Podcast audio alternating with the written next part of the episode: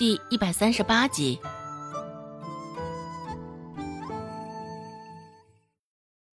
周芷也不慌，依旧操着先前不紧不慢的语气回答道：“三妹啊，顾寒生连老人都不放过，你以为他会放过丫头？”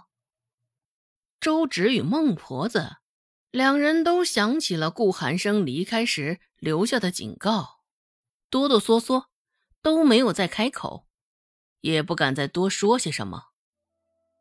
果真如周芷猜的那般，自顾寒生在周家出现过一次之后，孟婆子已经好多天没有骂周芷了，也是够贱的。孟婆子这般，周芷还有几分不适应。连着几天都下雨，天气也是一天比一天热了起来，也不过就前后这么几天时间，仿若就完全进入了夏天。之前几天，早上的温度还有几分凉快的，只是这么几场雨过后，就连早上的日头都晒得不行。豆腐买回来之后，已经都腌制上了，足足有一缸半的干子，而接下来就是等待的时间了。不用上集市，周芷自然也不能懒在家里闲着。况且他也不愿意就这样闲在家里。若是被孟婆子瞧见，指不定就会对他不客气了。所以用过早饭后，周芷就跟着周姓上了山。上山时，恰逢遇到了顾寒生的大哥顾寒征，将猎到的两只野鸭子送到买主家。看到周芷他们，顾寒征脸上的笑意也不吝啬，也不想耽搁顾寒征打猎。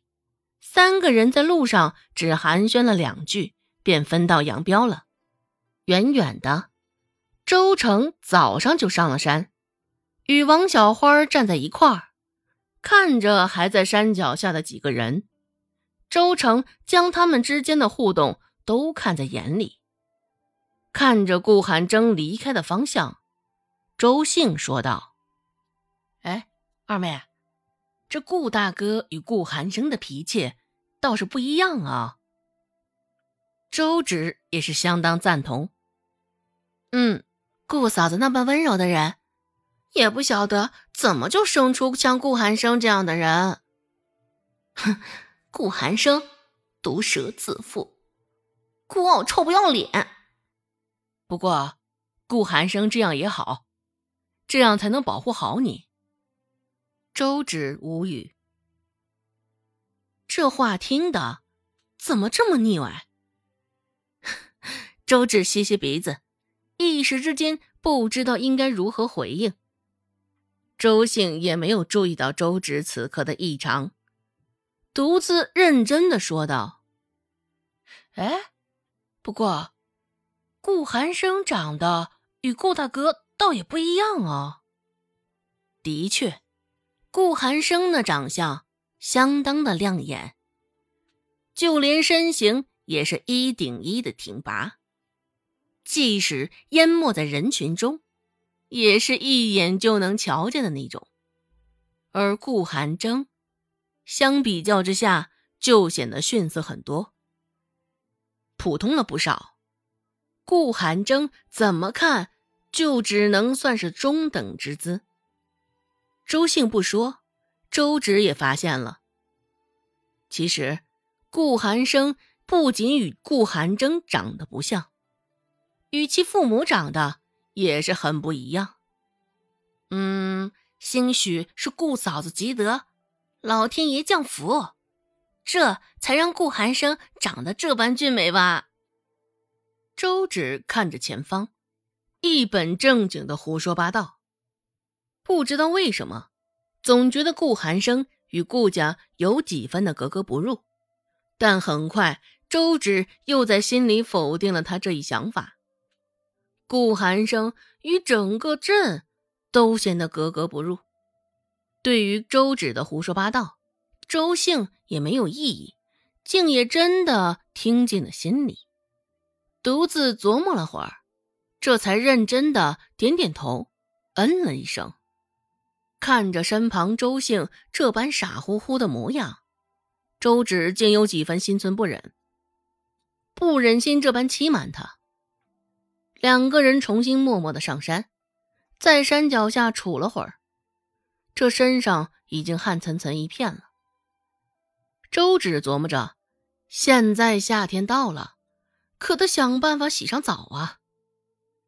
孟婆子能够忍受几天不洗澡，她可不行。这么热的天，她怕馊。还好她会游泳，再不济，还能直接扑通一下跳到河里，游个野泳，将身上的味儿洗去。正独自琢磨着。周芷观察到两道灼热的视线紧紧的跟随着他。周芷蹙了蹙眉头，循着那视线看去，就看到周成嘴角扬着一抹笑意，也正看着他。看着他这般模样，周芷有些头疼。唉，看样子周成肚子里又开始冒坏水了。他还真的不长记性。在周信刚上山，距离周成还有两三米的距离，站在高处的周成就忍不住开口了。